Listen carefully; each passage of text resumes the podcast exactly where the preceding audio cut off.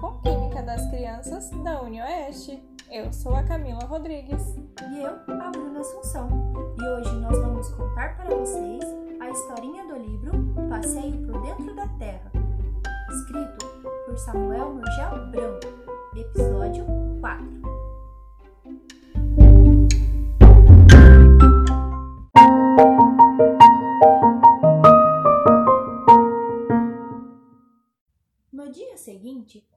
Havia muita coisa ainda para falar sobre os vulcões.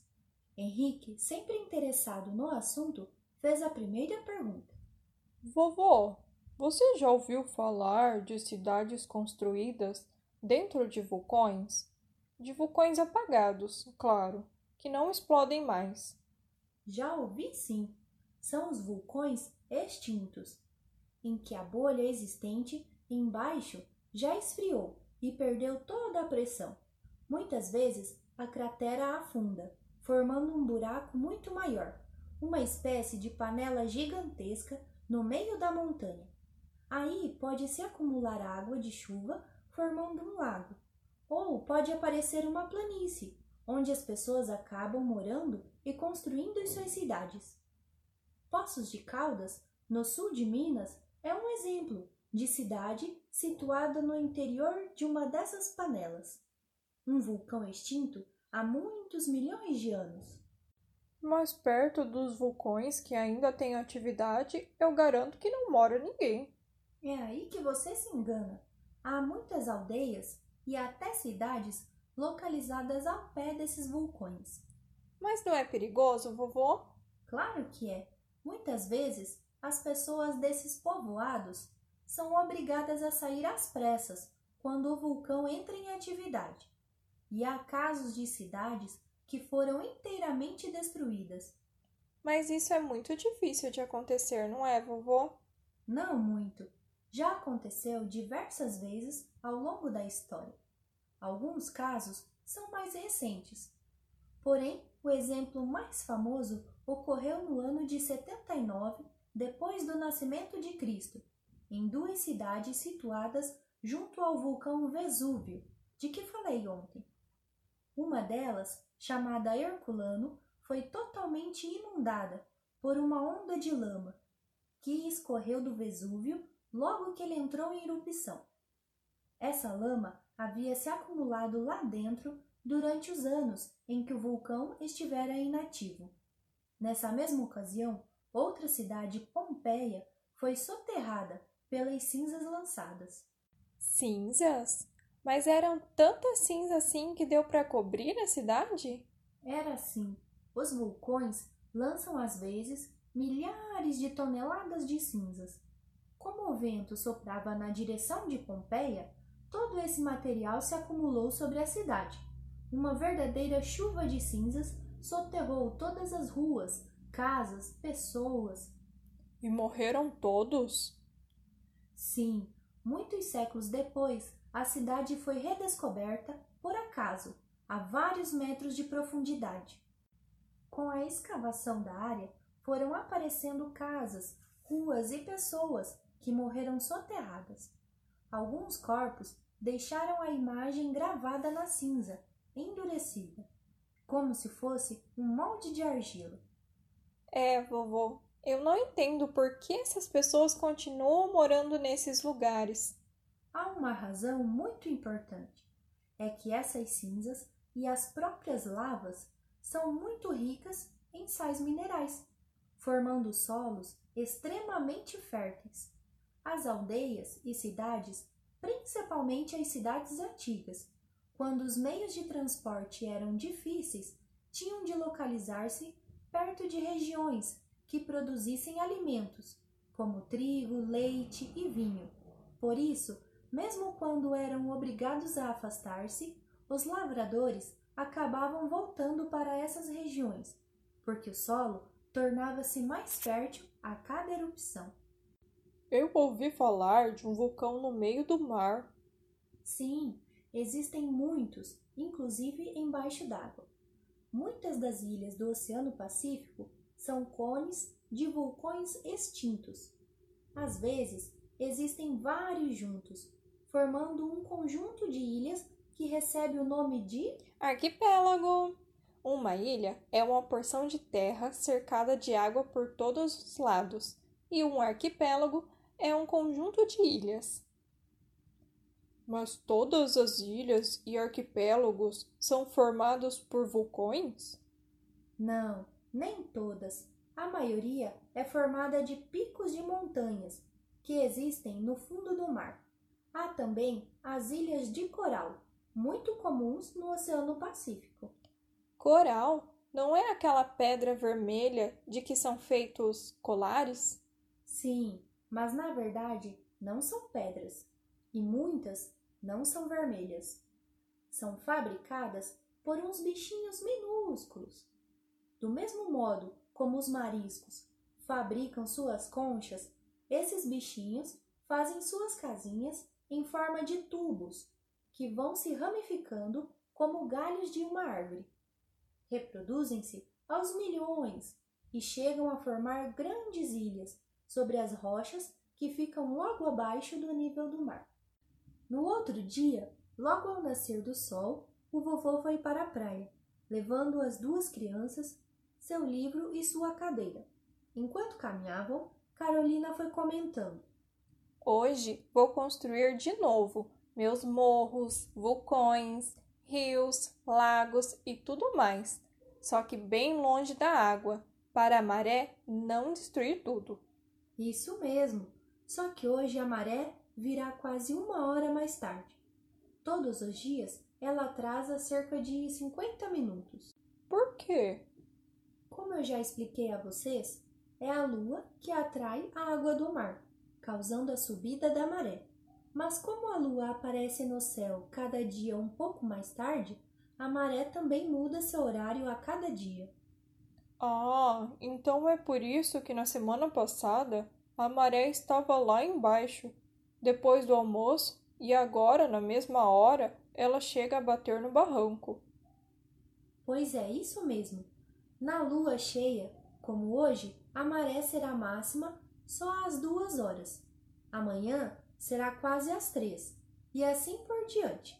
Quando chegar o quarto minguante, daqui a sete dias, ela estará alta às oito da manhã ou da noite. Os pescadores conhecem bem essas variações, por isso olham a lua antes de ir pescar, para escolher a melhor hora. É, mas ainda assim, seguro morreu de velho. Vou fazer minhas ilhas, montanhas e vulcões bem no alto, longe da água. Henrique ainda tinha algumas dúvidas. É muito importante mesmo a gente saber tudo isso sobre vulcão, montanha, solo, subsolo? É muito importante sim, e por várias razões. Primeiro, porque é sempre necessário conhecermos a casa onde moramos. Não entendi. Que casa? A terra, ora essa, Todos nós habitamos essa grande casa que é o nosso globo terrestre. Nós precisamos conhecê-la bem, saber todos os seus segredos para não termos surpresas de vez em quando. Ah, já entendi. Por exemplo, saber quando é que a maré vai subir para não arrasar com as nossas construções de areia. Ou carregar os chinelos do vovô. é, isso mesmo mas há coisas mais graves do que os nossos chinelos, como, por exemplo, os terremotos. É possível prever os terremotos, vovô? Prever ainda não. Pode-se apenas ter uma ideia, observar alguns sinais da possibilidade de acontecer um tremor, mas não se sabe exatamente quando ele vai acontecer, nem qual vai ser a sua intensidade, mas é possível medi-lo. E como se mede um terremoto? Existem aparelhos muito sensíveis para isso. São os sismógrafos. Que nome esquisito! São aparelhos que medem os tremores de terra e terremotos. Todas as cidades sujeitas a esse tipo de trepidação possuem sismógrafos para assinalar a sua ocorrência, mesmo quando são tão fracos que não dá para senti-los isso tem ajudado a salvar a vida e as propriedades de milhares de pessoas quando, por exemplo, o tremor é devido a um vulcão que vai entrar em atividade. Assim que chegaram à praia, o vovô iniciou sua leitura e as crianças logo foram fazer buracos na areia. Começaram a cavar um buraco profundo. De repente, Carolina exclamou: Já sei, vovô. Qual é a razão importante para a gente conhecer a Terra por dentro? É descobrir ouro, prata. Isso mesmo, Carolina. Descobrir minérios, substâncias minerais que são úteis à vida e ao trabalho do homem. Não só ouro e prata, mas também outros metais sem os quais não podemos viver hoje em dia. Por exemplo, o ferro, o alumínio, o cobre. O que mais tem dentro da Terra?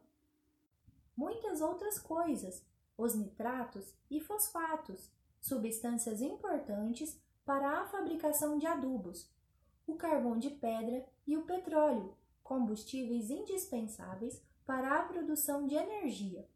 O petróleo, por exemplo, é a base para a fabricação de plásticos e de muitos outros produtos que conhecemos. E como o petróleo foi parar lá embaixo?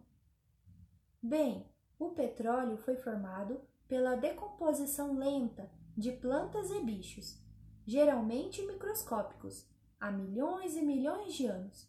Esses seres viviam em grandes mares rasos ou pântanos, onde foram soterrados sem a presença de ar. Aos poucos, as gorduras e outras substâncias existentes nos corpos desses seres minúsculos foram se acumulando e formando óleo que hoje encontramos quando escavamos um poço profundo nesses lugares. São grandes depósitos em forma de bolsões, embaixo da terra e às vezes sob o mar. E o que mais existe de importante no interior da Terra? Vocês não adivinham, pois há uma coisa, a mais importante de todas, mas que a gente sempre esquece. Acho que a Carolina logo vai encontrar esse rico minério no poço que começou a cavar. Água! Aí está, é a água. Aqui perto do mar, vocês encontram água a cerca de um metro de profundidade mesmo lá perto do barranco, onde as ondas quase nunca chegam. E essa água é meio salgada. Mas, bem distante da praia, podemos encontrar água doce, a 5 ou 10 metros de profundidade. E para que isso? Não é melhor a água da torneira? Você pensa que as torneiras sempre existiram? A água que sai da torneira vem de algum rio ou de um poço. Para você que só precisa abrir a torneira para ter água boa de qualidade, isso pode não ser importante. Mas imagine um lugar longe dos rios, lá no sertão do Nordeste, onde às vezes não chove por mais de um ano. Mas no Nordeste não há rios? Ah, sim, mas quando fica muito tempo sem chover, eles secam completamente. E não é só no sertão que os poços são importantes. Há muitas cidades no Brasil todo onde a água que sai nas torneiras é retirada de poços, não de rios. Henrique ficou muito admirado com as coisas que o vovô estava ensinando. Devia ser bem interessante conhecer todas as rochas, vulcões, montanhas ou cavar a terra em lugares certos à procura de pedras preciosas e de minérios. E quem é que estuda essas coisas todas? Existem especialistas em rochas, minérios, terremotos, vulcões, água subterrânea? Sim, são os geólogos, os cientistas que estudam a composição da Terra, seus movimentos e transformações. É uma das profissões mais antigas mais importantes para o progresso da humanidade. É, vovô, acho que eu não quero mais ser piloto de Fórmula 1. Vou ser geólogo. É muito mais interessante. Acho que você tem razão. Pelo menos é uma profissão muito mais útil e é emocionante também. O geólogo está sempre viajando, subindo montanhas altas e penetrando em profundas cavernas para estudar as entranhas da terra.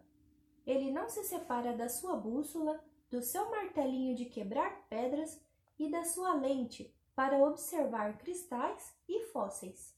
Fósseis? O que é isso? São animais e vegetais conservados e endurecidos nas rochas, permanecendo por muitos milhares de anos em lugares protegidos dos micróbios que provocam o apodrecimento. A matéria de que eram feitos foi se transformando ou sendo substituída por outras.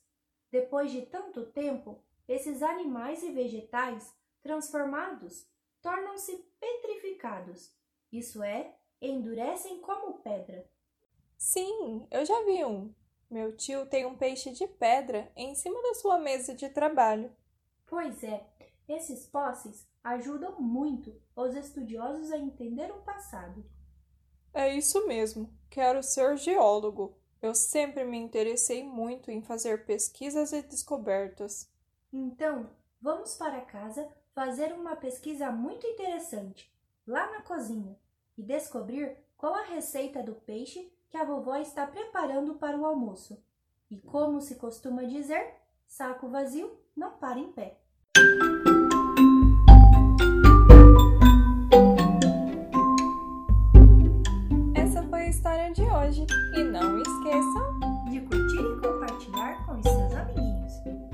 Tchau!